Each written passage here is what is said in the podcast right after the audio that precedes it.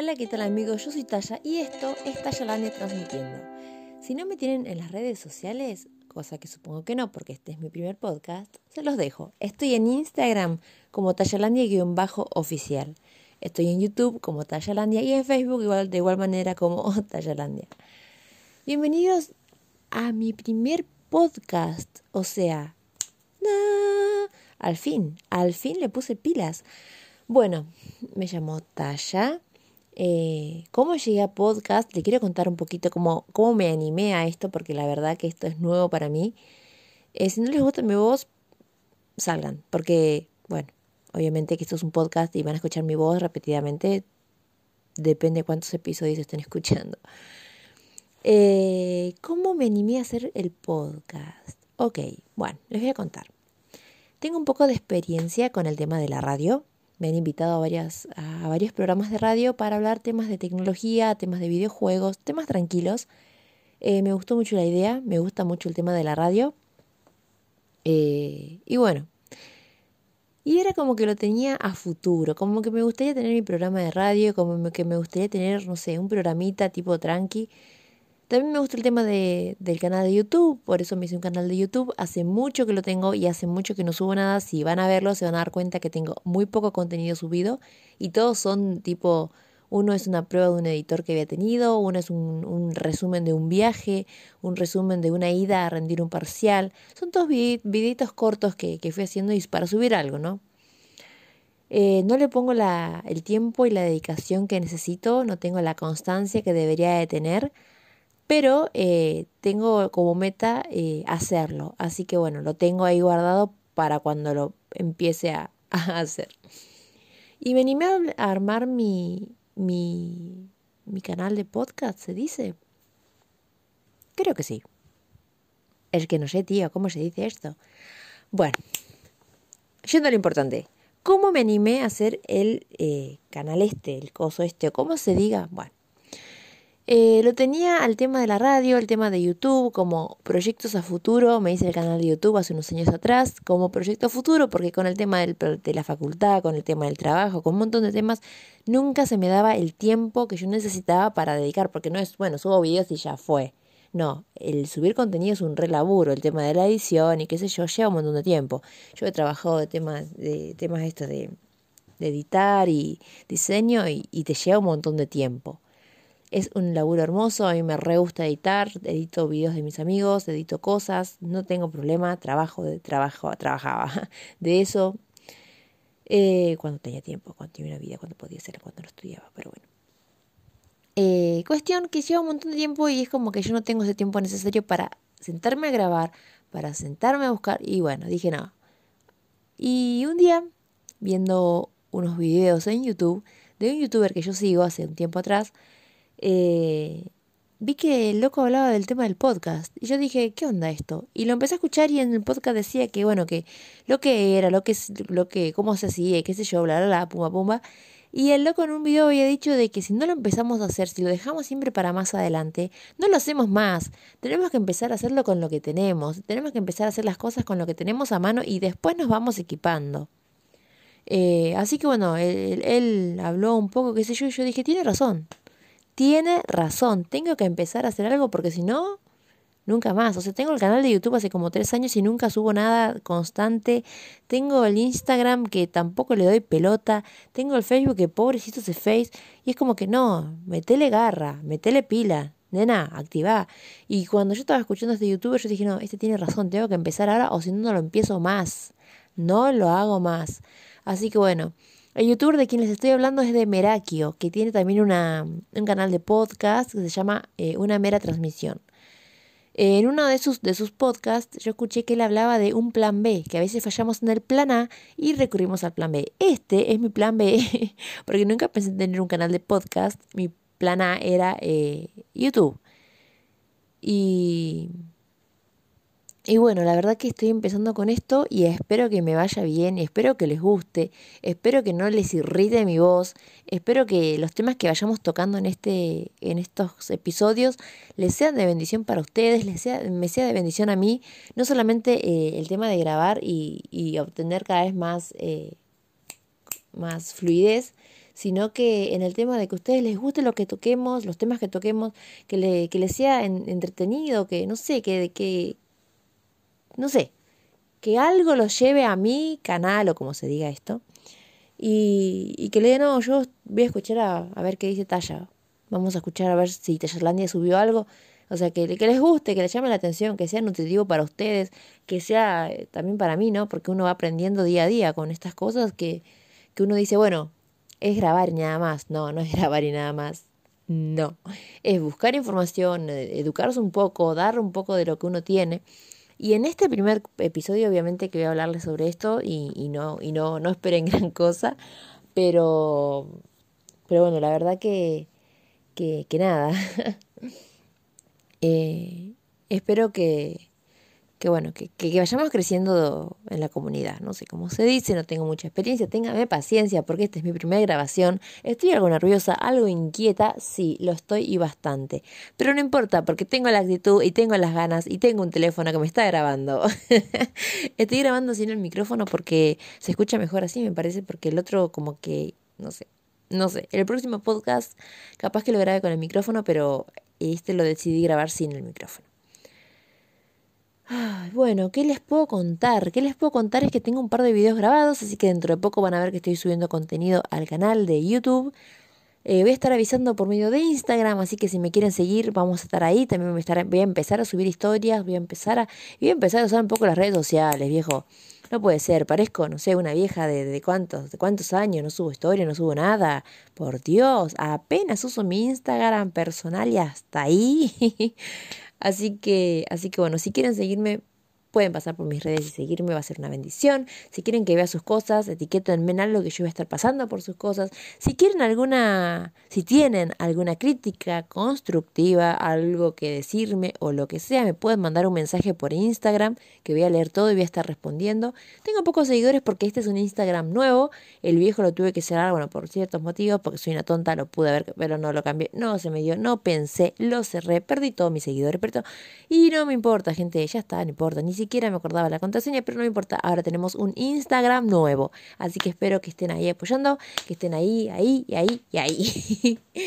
así que bueno, eh, les recomiendo que vayan a ver, eh, bueno, a ver, bueno, sí, ver los videos de YouTube de Merakio y escuchar, escuchar los podcasts de Merakio, una mera transmisión. Merakio, si estás escuchando esto, sos un genio, sos un grosso. Gracias por hacer ese video motivacional, porque la verdad que me sirvió bastante, sirvió como para impulsarme a decirme, loca, si no lo haces ahora, ¿cuándo lo vas a hacer? Y bueno, lo tomé y dije, no, lo tengo que hacer. Y lo estoy haciendo y me siento muy nerviosa, muy contenta, muy ansiosa y quiero seguir grabando, pero quiero tener más fluidez, más cancherismo o como se, se, se, se diga, gente, como se diga tengo la actitud, tengo las ganas y tengo el teléfono que estoy grabando, así que espero que les guste. Eh, bueno, esta es, como les dije, ya saben todos que lo dije como 500 veces, mi primer, mi primera grabación, así que espero que les guste. Voy a estar subiendo un episodio por semana seguramente, voy a estar buscando información de muchas cosas, voy a estar nutriéndome, educándome para compartirlo con ustedes, para que sea una una entretenida hora de, de charla. Ah. Así que bueno, mi gente hermosa, mi gente linda, mi gente perfecta, mi gente que me está escuchando, les agradezco mucho por estar escuchando este podcast. Espero que no los haya aburrido. Fue un poco repetitiva, pero sepan entenderme, que es la primera vez que hago esto y agradezcan que estoy hablando y no estoy tartamudeando. A mí me pasa que cuando me pongo nerviosa empiezo... Así que no, no. Agradezcan que estoy hablando fluidamente y que puedo hacerlo y que lo estoy haciendo y bueno, nada. Si tienen algún consejo, algún tip o algún tema que les gustaría que toquemos en este canal, mándenmelo por Instagram los voy a estar leyendo y obviamente voy a estar haciendo lo mejor para ustedes y también para mí porque lo que les va a gustar a ustedes seguramente yo o si lo sé lo voy a poder tocar tranquilamente feliz y contenta y si no lo voy a tener que investigar y tocarlo feliz y contenta de igual manera como si lo supiera. Así que bueno gente les agradezco por haber pip pip cliqueado mi mi canal. Eh, y nada, eso, estoy contenta, estoy ansiosa, estoy nerviosa, estoy con ansiedad, estoy así a mil con ganas de todo y con tiempo tipo cero nada, pero no me importa porque estoy grabando, son las dos y media de la mañana y yo estoy grabando esto y tengo las ganas y no me importa la hora y, y lo, hago hasta ahora porque si no lo hacía hoy, mañana digo, bueno, se, se me va a volver a hacer tarde y no lo voy a hacer y después lo voy a querer grabar al día siguiente y se me puede llegar a hacer tarde y tampoco lo voy a hacer, así que no.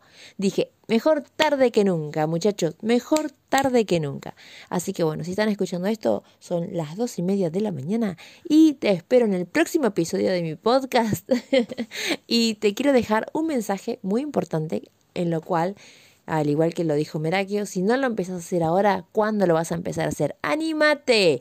¡Anímate! Así que bueno, les mando un beso, un abrazo, un apapacho al alma, un abrazo al corazón, un beso enorme en la frente y no se olviden nunca que mejor perro vivo que león muerto. un beso, Dios los bendiga y nos vemos en el próximo episodio de Tayalandia transmitiendo.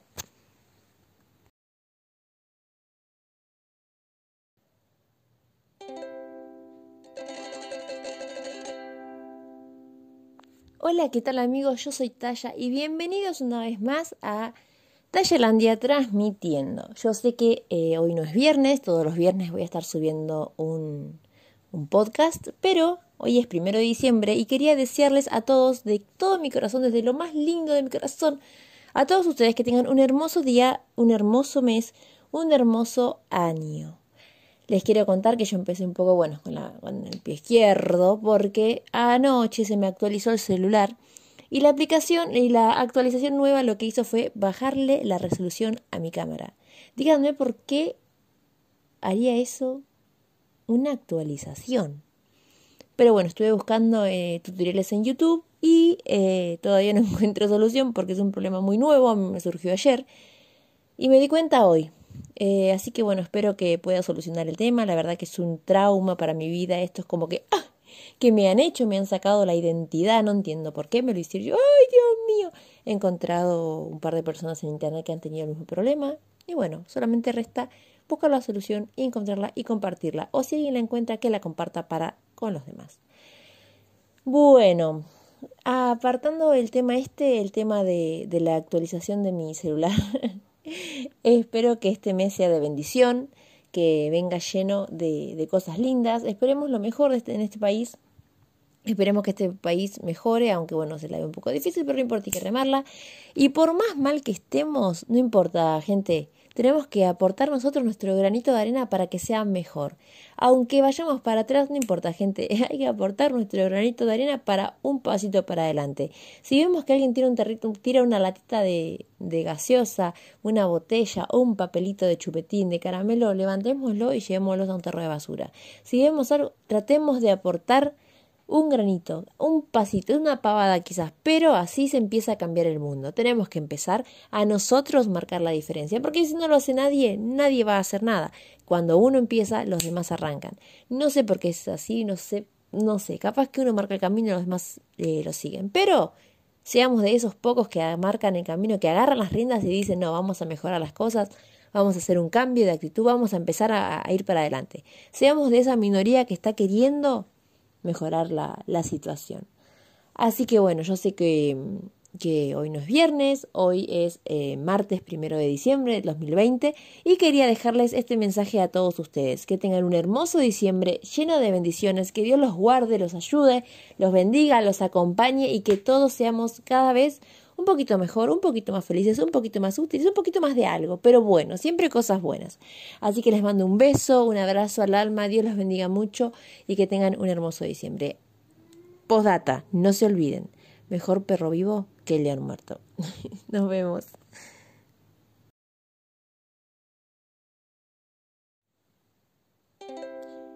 Hola, ¿qué tal amigos? Yo soy Taya y bienvenidos a otro episodio de Tayarandia Transmitiendo. En la noche de hoy quiero compartir con ustedes cinco noticias que yo seleccioné que me parecieron a mí lindas noticias, buenas noticias, para compartir con ustedes. ¿Por qué? ¿Por qué quieres hacer esto en esta noche de viernes de diciembre? Una noticia. Bueno, sí. Porque en el noticiero hay un montón de malas noticias. En Facebook te inunda de noticias sobre el tema del virus, sobre el tema de accidentes, de robos. Bueno, hoy en este episodio vamos a compartir cinco buenas noticias. Noticias que son buenas bajo mi criterio. Capaz que para vos es como que ni fu ni fa. Esta piba que seleccionó. Bueno, acá te van mis cinco buenas noticias. La primera buena noticia es que nace el primer bebé con anticuerpos contra el COVID. Nace en Singapur con anticuerpos y se espera que su condición brinde más información sobre la transmisión del virus. La madre del pequeño se contagió estando embarazada y logró transmitirle las defensas al niño mediante la gestación. Para mí esto es una buena noticia. No sé ustedes qué opinan, qué piensan. Para mí es una buena noticia. La segunda buena noticia, entre paréntesis, bajo mi criterio, es que en Bogotá, una abuelita de 69 años ha sorprendido al mundo con su talento. La abuelita se sube al transporte público para deleitar a los pasajeros con sus rimas. Es una abuelita rapera. Se hace, se hace llamar Cindy, sin dientes. La amé. Lo seleccioné porque para mí es una buena noticia porque dónde pasan estas cosas? Ah, pero es una muy buena noticia. Te alegra el día, te alegra la, temporada que estamos pasando, lo que estamos pasando. Muy bien, sin dientes, lo mejor para vos. La tercera noticia que yo seleccioné es que reaparece la pantera nebulosa. Debido al bajo flujo de personas, esta especie reaparece bajo flujo de personas por la pandemia. Esto sucedió en Tailandia, en la montaña eh, Fandom Dong Rank. No sé si lo se pronuncia así, no sé, no sé, pero se llama así. Bueno.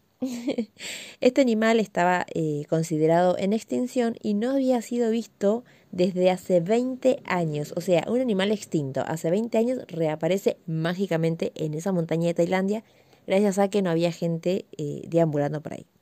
Rarísimo, loquísimo, pero me pareció genial, así que bien, bien por ellos, o sea, ojalá que sigan, siga subsistiendo esa, esa especie. La verdad que si lo buscan en internet es un animal precioso, o sea, precioso. Tiene, es como un leopardo, pero con piel como, con pelaje como que de víbora, así como raro. Así que si lo buscan, es muy lindo animal. Eh, bueno, el cuarto, la cuarta noticia que seleccioné es eh, algo bueno porque no hubo muertos o heridos. Me pareció lindo, o sea, bueno, una buena noticia. Pasó en eh, Arden Hill, en Minnesota. Esto se lo considera un milagro porque un avión aterrizó de emergencia en una autopista y afortunadamente no hubo que lamentar muertos o heridos. Eso para mí es buenísimo, o sea, Capaz que ustedes como, ¿qué me importa lo que pasa en Minnesota? Bueno, gente, pero yo entiendo que no es acá, pero son personas también. Miren, se ve un argentino que, o un familiar de alguno de ustedes que viajó y estuvo en ese avión. No sabemos las cosas de la vida. Tenemos que tener ese amor hacia la otra persona y, y bueno, alegrarnos porque no hubo muertos. Esa es mi forma de pensar. No sé ustedes. Capaz que ustedes siguen pensando, ¿para qué lee esta piba esta noticia? No nos importa, ni fu ni fa. Pero bueno, yo les comparto mi forma de pensar y esta noticia que a mí me pareció genial. Y la quinta noticia es una que nos va a interesar a unos pares. Porque, bueno, a unos pares que, bueno, se pueden ir de vacaciones. Porque no sé si todos se van a ir de vacaciones. Yo no sé si me voy a ir de vacaciones. Pero les voy a comentar la quinta y última buena noticia que yo creo que es buena. Siempre aclaro que bajo mi criterio, porque capaz que yo seleccioné estas cinco, estas cinco noticias y ustedes es como que, ¿para qué comenta estas, estas noticias que no me importan nada? Estoy perdiendo mi tiempo. Bueno. La quinta y última noticia es verano 2021. Habilitan los camping en provincia de Buenos Aires y ya hay precios y protocolos hectáreas al aire libre, entorno natural, las playas, bosques e instalaciones adaptadas para la pandemia se abrieron a partir del primero de diciembre. Así que tenemos cuatro días de habilitación. Así que genial, genial para el que puede viajar. Y el que no puede viajar la va a pasar genial igual, porque seguramente hay una plaza, hay un, no sé, una canchita, hay, no sé, un polideportivo, hay un terreno grande, o sea, siempre hay posibilidades para pasarla bien. Y más en verano, más en verano que te divertís con agua, que te divertís en la pileta, que te divertís, no sé, paseando, tomando un helado. Hay 80 millones de divertirse y gastando poco, porque hay formas de pasarla bien y no gastar mucho. Y eso es genial. Es genial más que, más que nada en la economía que estamos teniendo ahora en este país. Así que buenísimo, no hay excusa, no hay excusa para pasarla bien. O sea, la podemos pasar bien con plata, sin plata, así que no busquemos excusas y a divertirse, a disfrutar la vida, a disfrutar de este mundo hermoso que Dios nos regaló, porque todo es magnífico, desde las plantas, los animales, los insectos, entre paréntesis, no me gustan las abejas, pero también son magníficas porque hacen un trabajo espectacular las, abejas, o sea, eso ya es algo personal que tenemos entre ellas, es entre ellas y yo, o sea, pero bueno. Eh, todo, todo es increíble, todo, todo coexiste de una manera como un rompecabezas. Así que tenemos que cuidar eso, tenemos que cuidarlo, tenemos que, como les había dicho en uno de los podcasts que subí, que tenemos que aportar algo positivo a la sociedad. Y a la sociedad no me refiero solamente a la sociedad en sí, sino que al ecosistema. Porque, por ejemplo, como había dicho en un podcast anterior, si vemos que alguien tira basura, tipo, rescatate, no lo tires en la basura, tirarlo en el cesto, pero pónganle si que encuentren un papel en el piso, a ustedes no les cuesta nada, a mí no me cuesta nada levantarlo y tirarlo a un tarro de basura. Pasa que a veces no hay tarros de basura, bueno, se levanta y se lleva a un lugar donde más adelante capaz que haya, porque cada tanto hay tarros de basura. A mí me suele pasar que cuando salgo con amigos, mi mochila se convierte en un basurero siempre llevo o una bolsa o, o siempre tengo un bolsillo vacío porque yo sé que eso es para la mugre. Ya sea papelitos de papa frita, papelitos de chupetines, papelitos de caramelo, papelitos de, no sé, de magdalenas, papelitos de lo que sea, siempre hay porque, porque no me gusta que tiren los papeles en el piso. No me gusta. ¿Por qué? Porque tenemos que aportar algo bueno. Así que siempre a la mochila. Me ha pasado que yo salido a veces sin mochila a la mochila de una amiga. Siempre, siempre. Tu bolsillo para basura. Perdón, después lo vaciamos. Sí, no hay problema, qué sé yo. Joya. Genial, magnífico. Dios te bendiga mucho por esa buena acción. Así que bueno, tenemos que tratar de aportar al ecosistema, a la sociedad y como dije recientemente, no solamente a la sociedad en sí. ¡Ay Dios! ¿Escucharon ese Fue muñeca. Porque mientras que hablo muevo las manos y como si fuera un video, pero no es un video, no sé por qué, la costumbre. Eh, ya me perdí. Ya me perdí. Bueno, cuestión, cuestión que hay que aportar, ah, eso estaba diciendo, que hay que aportar, aportar a la sociedad en sí, no solamente a la sociedad, sino que al ecosistema. Tenemos que aportar nuestro granito de arena, por más minúsculo que sea, tenemos que marcar la diferencia, marcar el camino para que los que vienen atrás nos sigan y podamos generar, fomentar a las buenas obras, que bastante falta por lo que uno ve en la tele, lo que uno ve en Face, mucha falta están haciendo. Así que bueno, espero que te haya gustado este podcast. Es algo corto quizás. Espero que lo hayas disfrutado, que te sirva, que te sea de bendición. A mí me gustó hacerlo porque esos son temas que me gustaron, que a mí, en mi criterio, bajo mi criterio, bajo mi opinión, son cinco noticias bastante lindas y quería compartirlas con ustedes para agregarles Tengo los brackets puestos y no puedo hablar, chicos. Todavía me cuesta un montón poder hablar con estas cosas en los dientes. Eh, les quería compartir estas noticias para alegrarles el fin de semana. Repito, capaz que ni Funefa no te importaron ninguna y decís perdí unos minutos de mi vida, pero espero que seas de los que sí te importan y que sí te importa la vida del otro y que sí te importa el ecosistema y que sí te importa el mundo, porque este mundo es una creación hermosa. Por más que uno diga no, porque está pasando esto, lo otro, sí, es verdad. Pero eso en lo humano, en lo político, en lo económico, en lo... Veamos lo natural. Veamos la magnificencia del mar, de los bosques. Valoremos esas cosas. No demos por hecho, tipo, ay, bueno, amaneció, anocheció y listo. No, no lo demos por hecho. Disfrutemos eso. Ustedes van a decir, vamos a disfrutar un atardecer. Un atardecer, un amanecer, un anochecer. Vean el cielo, por Dios. Una creación hermosa. A veces, como dije en un video de, que subí a YouTube, Es como un gran manto azul marino precioso, perfecto, con un montón de foquitos blancos, foquitos que parece como que titilan algunos. Y uno dice, qué cielo precioso. Esa es la creación de nuestro Dios. Un cielo perfecto, precioso, hermoso. Ay, no, a mí me re gusta ver el cielo, ver cómo las copas de los árboles se fusionan con el azul del cielo. No, no, la verdad, hermoso, chicos, miren el cielo lo que es. Y últimamente está viendo un montón de cosas en el cielo rarísimo, como nubes raras, eh, cosas raras, pero son hermosas, o sea, aunque sean raras, o no, raras no sería la palabra rara, sería como que, mm, bueno, raras porque es raro que pase, pero no raras de feas, o sea, ¿me entienden? Ah. Cosas hermosas, cosas, están viendo cosas muy lindas en el cielo, los pájaros, no demos por hecho eso, valoremos cada minuto de vida, valoremos los pájaros también, porque pasó que al principio de la pandemia eh, no se escuchaban los pájaros, había un silencio horrible, o sea, silencio, eh, era como que, ¡ah! Dios mío, ¿qué está pasando?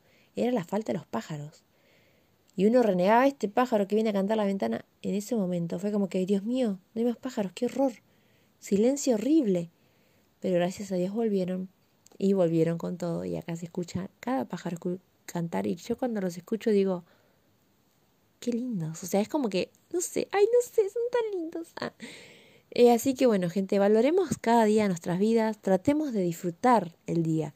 Yo entiendo que muchos trabajan, muchos estudian, muchos hacen cosas, pero saquen un tiempito y disfruten, porque la vida pasa y no es trabajar, trabajar, estudiar, trabajar.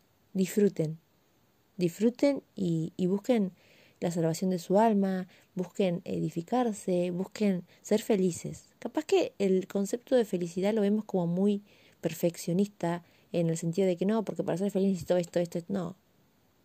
No. La felicidad es algo que se obtiene. Busquen cómo obtenerla. La felicidad es algo lindo. No hace falta tener fortuna, no hace falta tener una Ferrari. Obviamente estaría buenísimo, pero podemos no tenerlo. Y también ser muy felices. La felicidad se hace, a veces se hace con poco, a veces se hace con un, no sé, con una golosina y ¡ay! te alegró el día. Seamos felices, gente. Disfrutemos, busquemos ser felices, busquemos vivir. Busquemos vivir, disfrutar, no sobrevivir y sobrellevar la situación. Vivamos y disfrutemos. Les mando un beso enorme, un abrazo al alma, Dios los bendiga mucho, que tengan un hermoso fin de semana y no se olviden que mejor perro vivo que león muerto. Dios los bendiga y que tengan un hermoso fin de semana. Chao.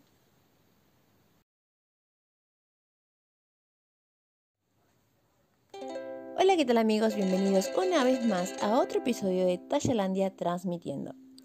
En el episodio de hoy vengo a pedirles mil disculpas porque estos, eh, estos viernes no pude subir nada.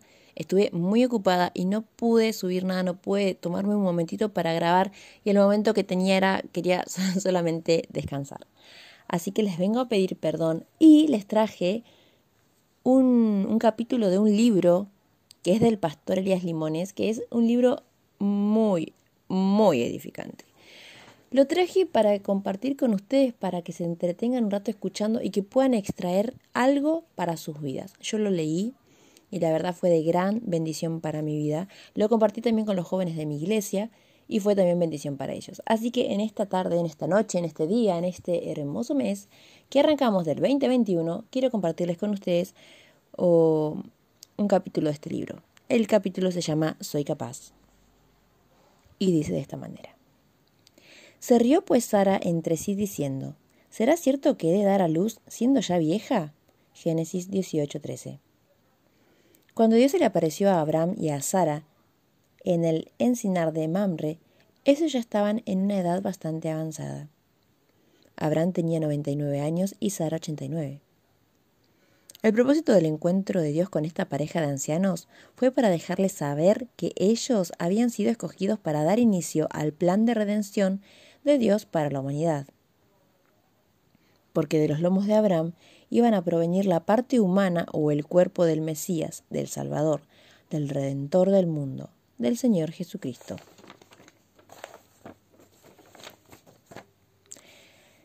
Sara se hallaba dentro de la tienda cuando escuchó al ángel del Señor decirle a su esposo, Abraham, que ella iba a tener un hijo.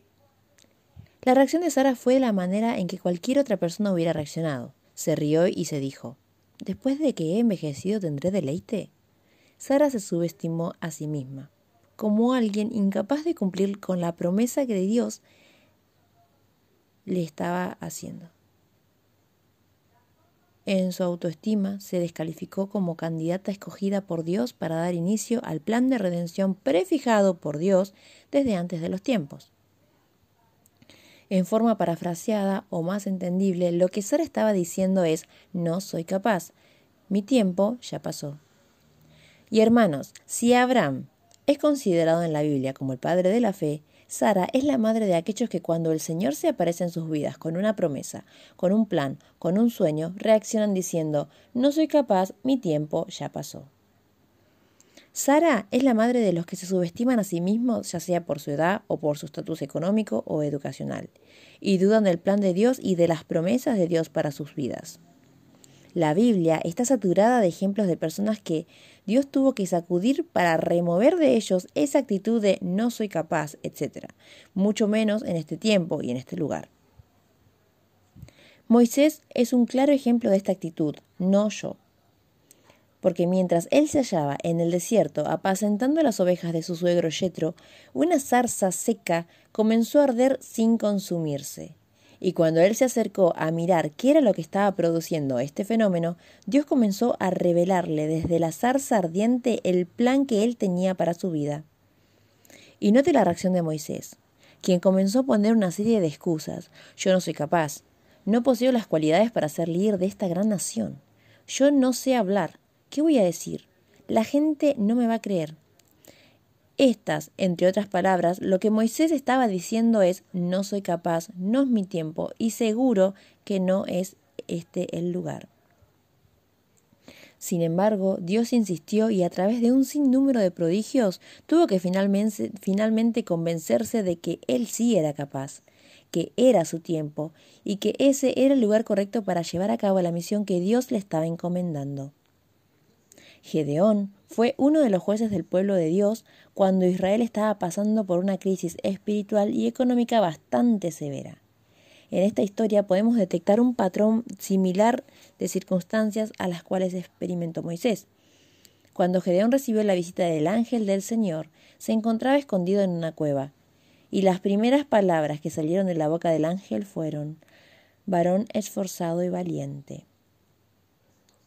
La reacción de Gedeón a ese elogio de valentía fue yo.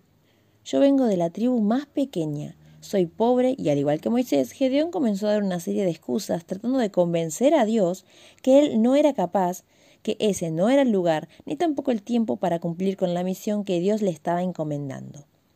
Y una vez más, el Señor, a través de una serie de pruebas, finalmente le demostró que él sí era capaz. Y con trescientos hombres, Gedeón derrotó al ejército más poderoso en aquellos días. Lo que siento de decirle a usted es, algo tiene que cambiar en su espíritu. Algo tiene que cambiar en su espíritu. Realmente muchos no entienden el potencial que reside en sus vidas, individualmente como hijos de Dios y colectivamente como iglesia. Dios nos ha posicionado para impactar nuestras ciudades y el mundo, y si no tenemos cuidado, al igual que Gedeón y Moisés, vamos a poner una serie de excusas con el fin de evadir el llamado y el propósito de Dios para nosotros como iglesia y como hijos de Dios. En la historia de los Estados Unidos se haya registrada la historia de John Paul Jones, un soldado norteamericano que se hallaba luchando para obtener la libertad del yugo británico. Una tarde, durante el mes de septiembre de 1772, John Paul Jones oyó que había un barco partiendo hacia las aguas del norte del Océano Atlántico. Y sabiendo que esa área estaba saturada de embarcaciones británicas, él se embarcó con la intención de luchar contra ellas. Sucedió que después de algunos días de navegación, encontraron finalmente en aguas británicas y algo extraño sucedió. La embarcación americana inmediatamente fue detectada por las fuerzas marinas británicas. Los marinos británicos comenzaron a disparar su artillería pesada dejándoles saber que si no se rendían iban a destruirlos. La historia dice que John Paul Jones dio órdenes de lanzar las anclas y cuando lo hicieron, los marinos británicos atacaron su barco de guerra con el fin de remolcarlo y llevarlo prisionero a Inglaterra. El capitán de la embarcación británica se subió a la embarcación americana y miró a John directamente a sus ojos y sarcásticamente le dijo Entrega tu espada en señal de que tú y tu tripulación se han rendido a nosotros. John cuando escuchó esas palabras de rendimiento bañadas en sarcasmo, reaccionó y profirió una frase célebre que inmortalizó su nombre en la historia de los Estados Unidos de América. Él le dijo al capitán del barco británico, ¿rendirnos? Ni siquiera hemos empezado a pelear. Y la historia relata que en ese momento él y sus soldados comenzaron a luchar. Tres horas más tarde, el capitán del barco británico y sus soldados se rindieron en ese acto dice la historia, que fue el momento decisivo que dio inicio a la campaña de independencia de los Estados Unidos del Imperio Británico.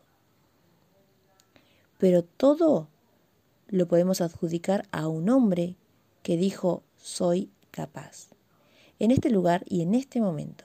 Y si un hombre, sin tener lo que nosotros tenemos, solo con un espíritu de conquista, derrotó a un ejército que nadie daba esperanza de victoria, cuánto más nosotros que tenemos el Espíritu Santo, el nombre de Jesucristo y la palabra de Dios a nuestro favor. Si solamente pudiéramos dejar que el Espíritu del Señor se mueva en nuestro interior poderosamente y nos inspirara a decir, nosotros somos los que en este lugar vamos a revelar el nombre de Jesucristo a esta comunidad. Hoy, no mañana, hoy porque hoy es el tiempo de capturar la oportunidad de hacer lo que Dios nos ha encomendado hacer. El vuelo 903 partió del aeropuerto de Washington, D.C. con 92 pasajeros a bordo. Unos minutos después, se estrelló contra el puente de la calle 14. El avión, el avión que llevaba 92 pasajeros se sumergió en las aguas frías del río Potomac.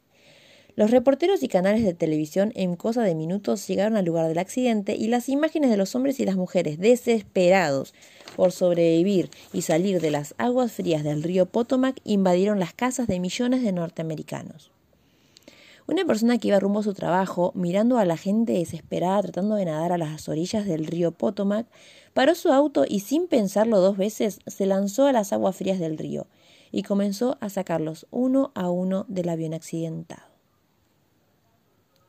Dice este, esta editorial que una señora que estaba mirando por televisión el reportaje del accidente, cuando vio a ese hombre lanzarse al agua y comenzar a rescatar a los accidentados uno por uno, ella se volteó a ver a su hijo y le dijo, ese es el tipo de hombre que es tu padre. Si él hubiera estado allí, hubiera hecho lo mismo. Tres horas más tarde, esta madre y esposa se dio cuenta que ese hombre era su esposo, el padre de su hijo. Cuando leí esta historia no pude sino pensar, ¿será esa la manera que nuestra familia piensa de nosotros en tiempos de crisis? ¿O seremos del tipo de personas que dice, no soy capaz, este no es el lugar y ahora no es el tiempo para hacer eso? Lo que necesitamos esta hora son hombres y mujeres que cuando estemos enfrentados a ciertas crisis en nuestras vidas, en nuestras familias, nos demos, no demos pie atrás, quejándonos o lamentándonos, sino que digamos, soy capaz, este es el lugar, este es el mejor tiempo para obtener mi victoria. Yo creo que somos capaces. Yo creo que nuestro llamado es tan importante como el llamado de Jeremías en el Antiguo Testamento, cuando el Señor le dijo, Cuando estabas en el vientre de tu madre yo te conocí, y antes de que nacieras yo ya te había santificado y escogido para ser profeta a las naciones. Dijo David en el Salmo 138. Oh Señor, tú has puesto tu mano sobre mí. La misma mano que derribó los muros de Jericó, la misma mano que descoyuntó el muslo de Jacob, la misma mano que posee el poder de recoger las aguas de todos los océanos de este mundo, esa misma mano ha sido puesta sobre su cabeza y ha sido puesta sobre mi cabeza, en un tiempo como este. Y creo que es hora de que dejemos de poner excusas y digamos, Señor, si tu mano está conmigo, yo soy capaz. Esa misma mano que formó al hombre del polvo, de la tierra, seis mil años atrás, es la misma mano que está sobre su vida en este momento, en esta circunstancia. El salmista David dice en el Salmo 139.13, Tú me hiciste en el vientre de mi madre, te alabaré porque formidables, maravillosas son tus obras. Hemos sido maravillosamente hechos por la formidable mano de Dios. Porque ¿cuál mano podría haber hecho ojos como los nuestros? Con un millón de receptores ópticos que nos permiten disfrutar el vuelo de un halcón a cientos de pies de altura sobre los aires o captar la transparencia de las gotas de agua que caen del cielo. Nuestros oídos están constituidos por 24.000 fibras que al vibrar son capaces de resistir el ruido ensordecedor del, despliegue, del despegue de un jet supersónico, como también escuchar el sonido delicado del golpe del tic-tac de un reloj en su muñeca. Nuestro cuerpo posee 206 huesos envueltos en 200 fibras musculares y 7 millas de fibras nerviosas que, proveen al cuerpo la agilidad y sincronización necesaria para efectuar los movimientos normales y súbitos del mismo. El corazón palpita 36 millones de, de veces al año y bombea 600.000 galones de sangre a través de, 6, a través de 60.000 millas de vasos sanguíneos, venas y arterias. Los pulmones están compuestos por 600 millones de cavidades esponjosas que inhalan oxígeno y exhalan gases tóxicos de su cuerpo. Usted ha sido cuidadosamente hecho por la mano de Dios. Su cuerpo contiene cuatro cuartos de sangre y en esa sangre existen 23 trillones de células. Y cada célula contiene millones de moléculas. Y en cada molécula existe un átomo que está oscilando 10 millones de veces por segundo. Y cada segundo que marca su reloj, 2 millones de células mueren en su cuerpo. Pero a la misma vez, 2 millones de células se reproducen instantáneamente. Usted y yo somos una resurrección andando. Impresionante, ¿no? El cerebro pesa 3 libras en promedio y contiene 4 millones de sensores de dolor, 500.000 tactodetectores, tenemos 200.000 medidores de temperatura que regulan el calor del cuerpo para que no explote cuando sea expuesto a temperaturas excesivas o no se congele cuando estemos expuestos a temperaturas frías hermano y amigo. Este es el cuerpo que Dios formó con sus manos. Dios nos diseñó y formó esta increíble e incomparable estructura humana llamada cuerpo, que eventualmente se va a desgastar y va a morir y va a regresar al polvo. Imagínese, imagínese qué podría el Señor, qué pondría el Señor en nuestro espíritu que nunca muere, que es eterno y que un día va a retornar al Creador yo soy capaz. Yo soy capaz. Todo lo puedo soportar, todo lo puedo conquistar, todo lo puedo conseguir, todo lo puedo hacer en Cristo que me fortalece. Leí una historia que cautivó mi atención. Se trata de un hombre cuya fortuna consistía en 100 millones de dólares. En su testamento dejó estipulado que toda su fortuna la donaba para ser usada en la expansión y operación de un hospital local en su comunidad. Ahora, la única condición para que ese hospital se hiciera acreedor de toda esa fortuna era que las cenizas estuvieran presentes en todas las reuniones de la junta directiva del hospital. Cuando este hombre rico murió, el hospital cumplió con su deseo, y la historia dice que por 100 años las cenizas de Jeremy Bentley permanecieron en el salón de conferencias del hospital. Las minutas de las reuniones de la junta directiva del hospital por un lapso de 100 años se leían de la siguiente manera. Jeremy Bentley, presente pero sin voto. Jeremy Bentley, presente pero sin voto. Por 100 largos años. Hermano y amigo, pero ¿qué más podríamos esperar de una persona muerta? Ahora déjeme decirle algo que es realmente trágico. Es trágico estar vivo y no ser nada, no ser la diferencia en su generación. Es trágico estar vivo y no dejar una huella de cambio, una huella positiva, de fe, que testifique que usted pasó por este mundo. Es una tragedia estar vivo y no cumplir con el plan de Dios para su vida. ¿Cuándo, ¿Cuándo se va a dar cuenta que usted es capaz?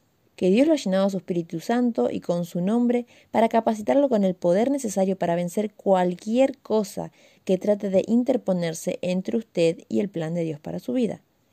Hay creyentes laicos y líderes que sería mejor contarles como muertos aún en vida, porque realmente no están haciendo nada más ni nada menos que lo que hicieron las cenizas de Jeremy Bentley en las reuniones de la Junta del Hospital por más de 100 años.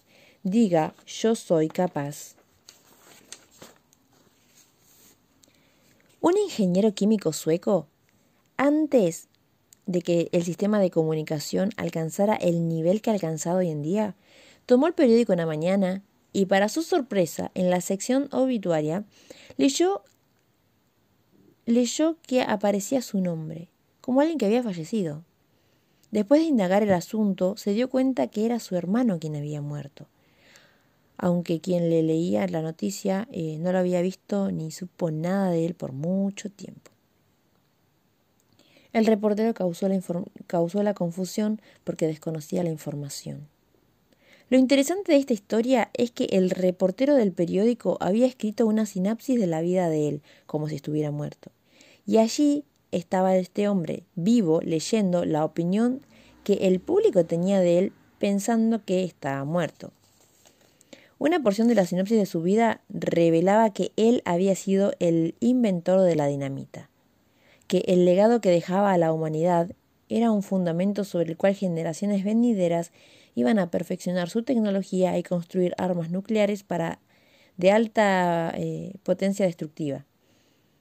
Y este artículo obituario concluía diciendo, siempre será recordado como el mercader de la muerte. Este hombre que todavía estaba vivo se dijo a sí mismo, yo no quiero ser recordado por la humanidad de esta manera. Y este ingeniero químico de nacionalidad sueca tomó la fórmula de la dinamita y la comenzó a vender a las naciones de este mundo. Los, millones de dólares que obtuvo vendiendo la fórmula de la dinamita, un elemento destructivo, lo puso en una cuenta bancaria asegurada bajo el nombre Fondos para el Premio Nobel de la Paz. El, hombre, el nombre de esta persona es Alfred Nobel. Hoy en día ese es un premio de un millón de dólares otorgado a alguien que sobresale en algún esfuerzo que promueva la paz política y el desarrollo científico de la humanidad. Amigo, le he contado esta historia para decirle que Alfred Nobel borró su historia y la volvió a escribir. Cada vez que usted lee acerca del Premio Nobel de la Paz, usted no piensa en la dinamita que él inventó y que seguro mató en su tiempo a miles de personas, sino que piensa en alguien que sobresalió promoviendo la paz alrededor del mundo. Yo no sé si usted está entendiendo lo que quiero decirle pero cada uno de nosotros, a través del poder del nombre de Jesucristo y de su Espíritu Santo, se nos ha dado la oportunidad de cambiar el curso de nuestra vida y volver a escribir nuestra historia. Imagínese cuál sería, cuál sería, cuál hubiera sido la sinopsis de su vida si usted no hubiera llegado antes de conocer al Señor Jesucristo.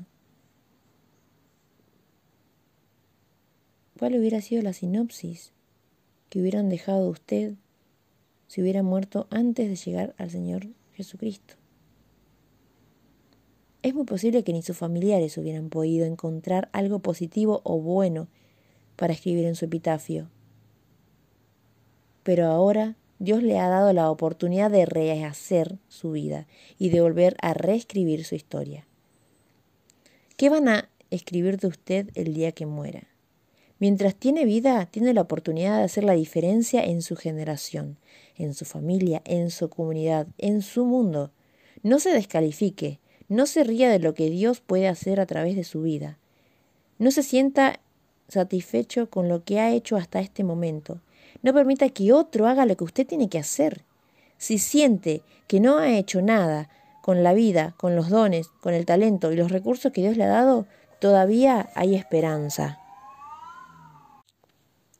Job dice, si a un tronco seco de árbol se le echare agua, cuando las raíces perciben el agua, ese tronco seco va a reverdecer y va a volver a vivir.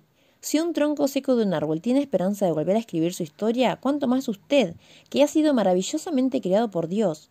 Yo soy capaz. En julio primero de 1776 se llevó a cabo la primera votación de la Declaración de la Independencia de Estados Unidos.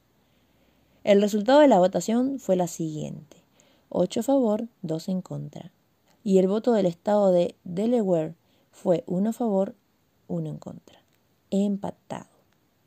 John Hancock se puso de pie y dijo: Mañana continuaremos con este debate de formar una nueva nación bajo el nombre de Estados Unidos.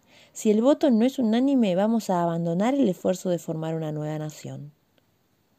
Con solamente dos de los tres delegados del estado de Delaware presentes en la reunión, mirando que las elecciones iban a ser tan reñidas, John Hancock mandó a traer al tercer delegado que vivía a 90 millas de distancia de Filadelfia. Por supuesto, en esos días, el transporte se efectuaba a lomo de caballo y John envió a un jinete alando un caballo adicional. Cuando el jinete llegó al destino, ya era medianoche, y para su sorpresa encontró al tercer delegado de Delaware enfermo de muerte. Pero reconociendo la urgencia y lo crucial que era su voto, el enfermo, con fiebre, decidió viajar toda la noche hacia Filadelfia. El nombre de este delegado de Delaware era César Rodney. Cuando él llegó a la mañana estaba tan enfermo con escalofríos a causa de la fiebre que tuvieron que cargarlo al salón de la Junta, donde iba a efectuarse el voto, el voto final que iba a decidir si se formaba o no esta nación. Cuando él entró, todos los demás delegados ya habían dado su voto y una vez más habían salido empatados. Se necesitaba un voto que rompiera ese empate. Cuando César Rodney entró al salón de Filadelfia, conocido hasta el día de hoy como el Salón de la Libertad, John Hancock le preguntó a César Rodney ¿Cómo vota usted, señor Rodney? Y él respondió Yo voto sí por la independencia. En ese momento se rompió el empate, y amigos lectores, el resto es historia. Pero todo sucedió por causa de un hombre que estando aún en el lecho de muerte quiso hacer una diferencia en este mundo. Y se dijo a sí mismo, aunque estoy enfermo de muerte, todavía soy capaz. Ni la lluvia ni la enfermedad van a pararme. Van a pararme. Nada va a parar que yo cambie el destino de esta nación. Sí, César Rodney lo hizo por la libertad política. ¿Cuánto más nosotros por la libertad de las almas que están cautivas por el, por el pecado, que aún son esclavas del pecado? Hoy en día los Estados Unidos están liderando las naciones del mundo simplemente porque alguien entendió el poder que existe en decir soy capaz. Ese es el espíritu que deseo que se le pegue a cada lector de este libro, que aunque esté confrontando crisis, problemas, dificultades, aún moribundo, igual que César Rodney, todavía pueda decir soy capaz de ganar esta ciudad para la gloria del nombre de Jesucristo que la llama de la pasión por las almas perdidas vuelva a arder en su alma como nunca antes ha ardido. Diga, soy capaz. Ese es el texto que yo quería compartir con ustedes. Me parece un texto muy hermoso. Es un poquito extenso, son como cuatro o cinco hojas de un libro pequeño, ¿eh? pero me pareció muy interesante y de mucha bendición. Porque si personas que no conocían a Dios pudieron marcar la diferencia en su tiempo, en su generación y en la historia, ¿cuánto más nosotros, como decía el libro, que tenemos el Espíritu Santo, que tenemos la palabra de Dios y nosotros tenemos el nombre de Jesucristo? Nosotros somos los que tenemos el nombre. Como dice en la Biblia en Hechos 2.38, tenemos el nombre de Jesucristo. Así que, mis queridos oyentes, les agradezco por haber estado conmigo como veintipico de minutos. Disculpen por haber sido tan extensa por haberme trabado en alguna parte, si me trabé o algo por el estilo, perdónenme. Eh, espero que les haya gustado, espero que les sea de bendición. Como fue bendición para mi vida, yo lo quería compartir con ustedes para que también sea bendición para, para ustedes. Les mando un beso enorme, un apapacho al alma. Les deseo lo mejor, que este enero, que este febrero, marzo, abril, mayo, que todo este 2021 sea de bendición y que podamos pasarlo de la mejor manera. No se olviden que la oración es poderosa. Así que bueno, y otra cosa más, no se olviden que mejor perro vivo que león muerto. Nos vemos en el próximo podcast.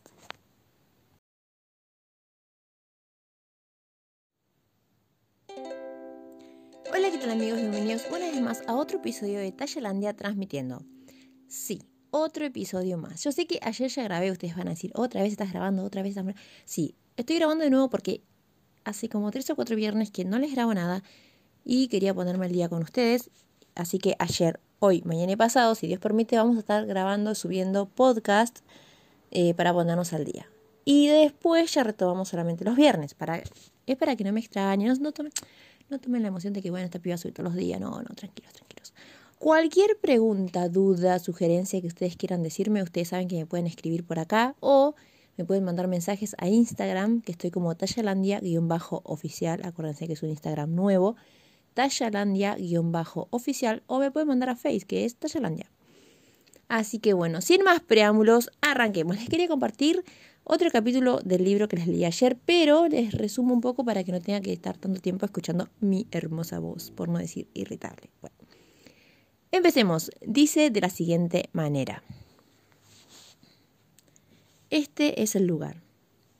A nuestra percepción, muchas veces la hierba se ve más verde en otros campos. Es más fácil pensar que en otros lugares la situación sería mejor. En otras partes las posibilidades serían mejor.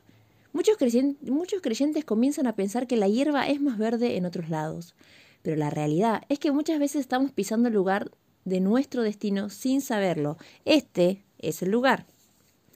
La sequía había azotado fuertemente a la tierra en Génesis 26, y no había agua para dar de beber a los animales, y los siervos no querían quedarse allí. Cada fibra en el cuerpo de Isaac decía que saliera de ese lugar.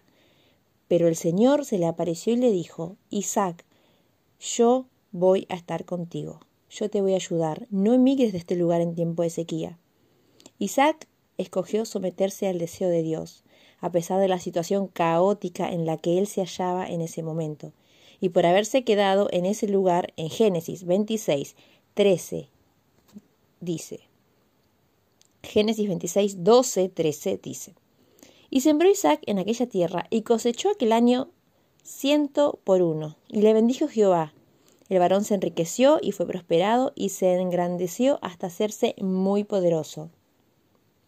Cuando ese espíritu de irse, de abandonar el lugar donde Dios le ha puesto, quiera apoderarse de usted, es allí cuando debe decirse a sí mismo, este es el lugar. Y de aquí no me muevo si Dios no me mueve. Los siervos de Isaac le dijeron, tenemos que irnos de aquí, no hay agua para beber y no hay comida para comer. Pero me gusta el espíritu de Isaac, porque él les dijo, yo no me voy a ningún lado, porque este es el lugar donde Dios me va a bendecir.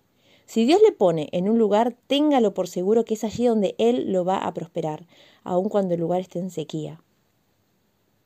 Isaac recordó que los criados de su padre Abraham habían excavado pozos en esa región, aunque los filisteos los habían cegado y tapado con tierra.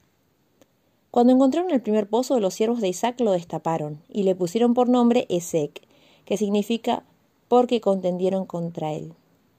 En otras palabras, los impíos, los pastores de Gerar, cuando miraron que Dios estaba bendiciendo a Isaac en tiempo de sequía, se enojaron y trataron de hacerle daño. Dios lo va a bendecir en tiempo de sequía, y los incrédulos lo van a envidiar. ¿Sabe lo que hizo Isaac?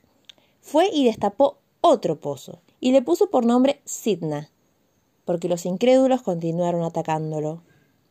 A pesar de toda esa oposición, Isaac no se movió de ese lugar porque Dios le había dicho, aquí te voy a bendecir en tiempo de sequía.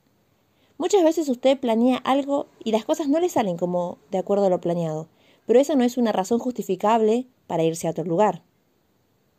Para el tiempo en que Isaac acabó el tercer pozo, los filisteos finalmente se dieron cuenta que Isaac no se iba a ir a ningún otro lugar y lo dejaron en paz. Por lo tanto, él le puso por nombre a ese pozo Rehobot, que significa porque Dios nos ha prosperado y fructificaremos en este lugar. Eso es lo que tiene que dejarle saber al diablo y a esas voces negativas que le dicen que nunca va a lograr nada en ese lugar. Su decisión debe ser, me pueden atacar cuantas veces quieran, pero yo no me voy a ningún lado porque este es el lugar donde Dios me va a bendecir. Diablo, tú puedes tratar de tapar mis pozos, pero Dios me dijo que Él me iba a bendecir en este lugar. Yo me quedo en este lugar, yo me quedo en mi iglesia, yo me quedo en mi matrimonio, yo me quedo en el ministerio, yo me quedo en este lugar. Moisés, ¿por qué nos sacaste al desierto? ¿Para morirnos de sed?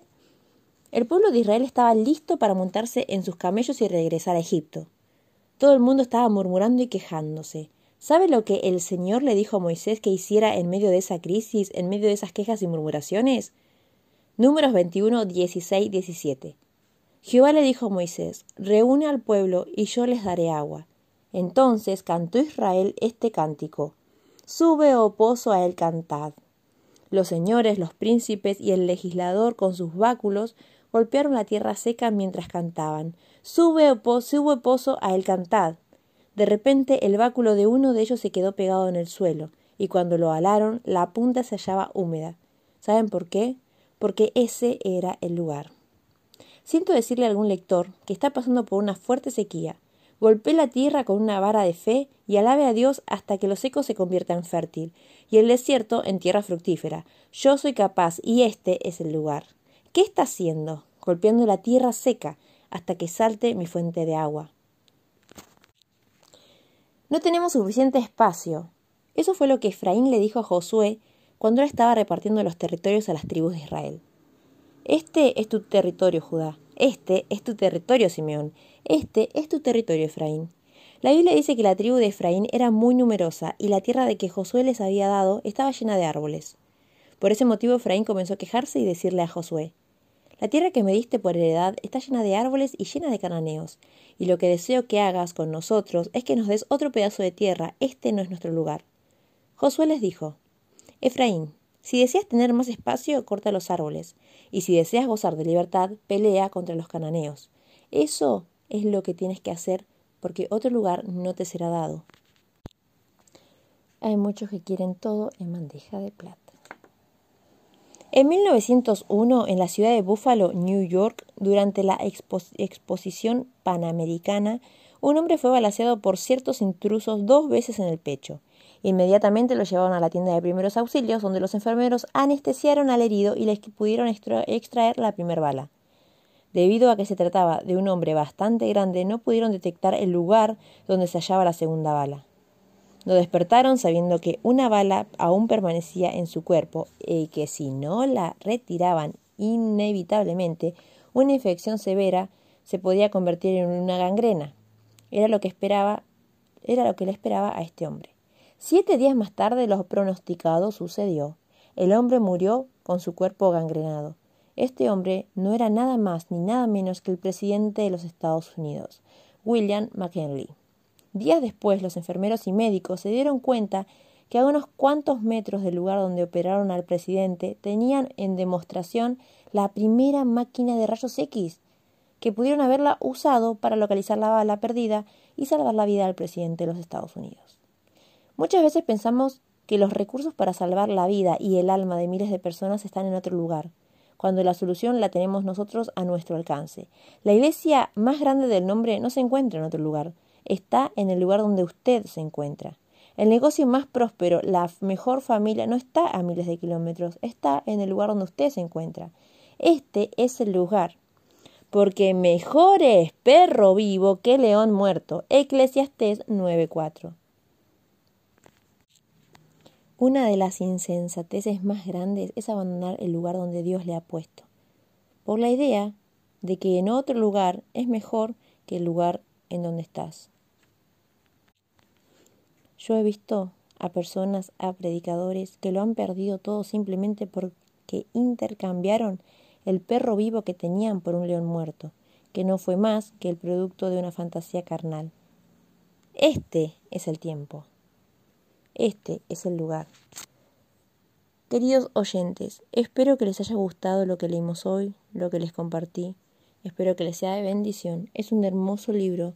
Lo voy a estar eh, pasándolo a PDF para subirlo y compartirlo con ustedes. Más adelante, ahora estoy con muchísimas cosas, no, no quiero prometerles nada todavía. Así que espero que les haya gustado, que les haya sido bendición, que puedan sacar algo bueno de esto que estamos leyendo. Eh, yo lo compartí con mi grupo de jóvenes, a todos nos sirvió porque es eh, muy real, son ejemplos reales del mundo cotidiano, no son ejemplos de, no, son ejemplos reales que pasaron en la vida real, que pasaron en la historia de los Estados Unidos, lo relaciona con temas bíblicos. Es un muy buen libro. Así que espero que les haya sido bendición. Les agradezco mucho porque hayan entrado a mi podcast. Los espero mañana para compartir otro eh, capítulo. Y bueno, nada, les agradezco mucho por estar ahí. Así que cualquier saben que me pueden escribir a todas mis redes. Les mando un beso enorme, un apapacho al alma. Dios los bendiga mucho y no se olviden que mejor perro vivo que leer muerto.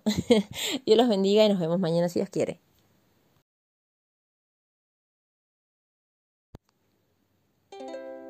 Hola, ¿qué tal amigos? Bienvenidos una vez más a otro episodio. Yo soy Taya y esto es Tayalandia Transmitiendo. Hoy es nuestro tercer podcast de la semana y les traje otro capítulo del libro que les estaba leyendo ayer y antes de ayer. Espero que les haya gustado los otros dos capítulos anteriores porque este también está muy interesante y dice de la siguiente manera. Este es el tiempo. Entonces Caleb hizo callar al pueblo delante de Moisés y dijo, subamos, subamos luego y tomemos posesión de ella, porque más podremos nosotros que ellos. Números 13:30. Moisés envió a dos espías a reconocer la tierra prometida. Cuando ellos regresaron, diez de los doce hablaban diciendo, No podremos conquistar esa tierra, porque sus moderadores son gigantes, y éramos nosotros, a nuestro parecer, como langostas. Solamente dos de ellos, Josué y Caleb, dijeron, Nosotros podremos más que ellos. Y dice la escritura que todo el pueblo se contagió de ese espíritu de no podremos, y comenzaron a murmurar. Un capítulo más adelante, en el capítulo 14, Moisés y Aarón se postraron en tierra y le pidieron perdón al Señor por la rebelión del pueblo. Pero no solamente eso, sino que en su oración, tácitamente, lo que estaban diciéndole a Dios era Señor, ahora estamos listos, danos otra oportunidad.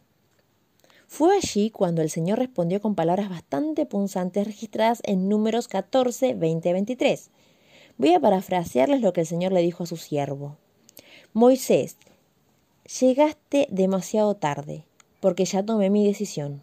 Este pueblo me ha tentado diez veces y no han oído mi voz. Por lo tanto, tú y toda tu generación van a deambular en el desierto por cuarenta años. Porque dudaron de mi palabra y dijeron algún día en vez de decir este es el día. Y yo te dije este es tu día. Este es tu tiempo. Por lo tanto, ninguno, a excepción de Caleb y Josué, entrará a la tierra prometida. Hay creyentes que viven pensando en su pasado, otros que viven pensando en el futuro, pero la verdad es que lo único que tenemos es este día, el precioso presente. María en el funeral de Lázaro tenía una montaña de fe en lo que el Señor Jesús podía haber hecho. Oh, si solamente hubieras estado aquí mi hermano no hubiera muerto. En otras palabras, ayer tenía una montaña de fe en lo que podías haber hecho, Señor, pero hoy no tengo fe en lo que puedes hacer este día. Luego Marta se metió en la conversación y le escuchó decir al Señor Jesús, Yo soy la resurrección y la vida. Oh, yo sé, Señor, pero eso va a ser en el día postrero o en el futuro. Este es un claro ejemplo de dos personas que estaban viviendo en tiempos diferentes, una en el pasado y la otra en el futuro. Sin embargo, el Señor Jesús se tomó el tiempo para hacerles ver que Él es la resurrección hoy. Yo soy la resurrección y la vida, dijo. El que cree en mí, aunque esté muerto, vivirá. Hoy, en este momento, yo soy, dice el Señor Jesús. Este es el tiempo. O si todavía estuviera en aquel lugar, oh, cuando las cosas mejoren en el futuro. No, este es el tiempo. La razón por la cual muchos creyentes no tienen integridad en su alabanza es porque siempre le están dando gracias al Señor por lo que hizo en el pasado o alabándole por lo que hará en el futuro. Muchos nunca logran capturar lo que el Señor está haciendo en su presente. Ofrézcale al Señor una alabanza del presente. Puedo observar con la óptica de mi imaginación a esa mujer acercándose al Señor Jesús con un alabastro de perfume de nardo puro que costaba un año de salario. Y cuando estuvo junto a él, lo rompió con el fin de ungir la cabeza y los pies del Señor. Ese acto de adoración tan conmovedor hizo que el Señor reaccionara diciendo Donde quiera que se predique este Evangelio, siempre se dirá de esta mujer, que me ungió para mi sepultura. Veinticuatro horas más tarde el Señor estaba clavado en la cruz. Yo sinceramente creo que esa mujer sintió una urgencia en su espíritu, que no la dejó posponer ese acto de adoración, sino que le dijo, este es el momento, es ahora o nunca. Esta es mi única oportunidad de darle al Señor mi mejor adoración. Si voy a hacer algo significante para la gloria de Dios, va a ser hoy. Si va a hacer algo para expandir el reino de Dios aquí en la tierra, va a tener que hacerlo hoy, porque es muy probable que nunca más vuelva a tener esta oportunidad. Por lo tanto, no posponga para mañana lo que puede hacer hoy. Este es su mejor tiempo para hacer algo para la gloria del Señor Jesús. El imponente río de Mississippi, que divide prácticamente a los Estados Unidos en dos partes iguales, por años fue la principal vía fluvial de transporte comercial y fuente de poder hidráulico que generó electricidad para la mayor parte del este de la nación. Pero el inicio de este gran río está en las montañas de Carolina del Norte, en un pequeño riachuelo.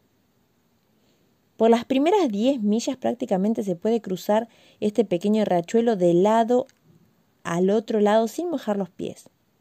Después de diez millas se une a otro riachuelo y el nivel de sus aguas incrementa, pero aún usted puede saltar de un lado al otro. Unas millas más adelante, esas aguas se unen con las aguas del río Canaloque. En el transcurso de otros afluentes que se van uniendo hasta formar el imponente río Mississippi, imposible de cruzar con un simple salto o inclusive nado. Finalmente el río Mississippi desemboca en el Golfo de México, donde las aguas son mucho más abundantes. ¡Ey! Los ríos se cruzan antes de que se hagan muy anchos. Como individuos y como iglesia, tenemos la oportunidad de hacer ciertas cosas hoy, cosas que tal vez no podremos hacer mañana. Aún en su matrimonio, al principio las diferencias que hay entre usted y su cónyuge son un riachuelo pero si no hace algo para remediar ese problema se va a convertir en un río imposible de cruzar. En su caminar con Dios, si no se aleja de esos malos hábitos, de esas malas influencias, al principio es fácil cruzar esos riachuelos, pero si no se aparta de esas cosas que están estorbando su progreso espiritual, se van a convertir en un río imposible de cruzar. El momento de cruzar el río es antes que se haga muy ancho. Hoy es el día. Eso fue lo que quería compartir hoy con ustedes. Espero que les haya gustado, que les haya servido. Tiene mucha información. La verdad que a mí me pareció un libro muy interesante. Espero que, bueno, que lo puedan compartir con alguien, que les sea de bendición. Les mando un beso enorme, un apapacho al alma. Gracias por elegir una vez más mi podcast. Compártanlo con sus amigos. Les mando un abrazo y no se olviden nunca que mejor perro vivo que león muerto. Dios los bendiga y nos vemos en la próxima.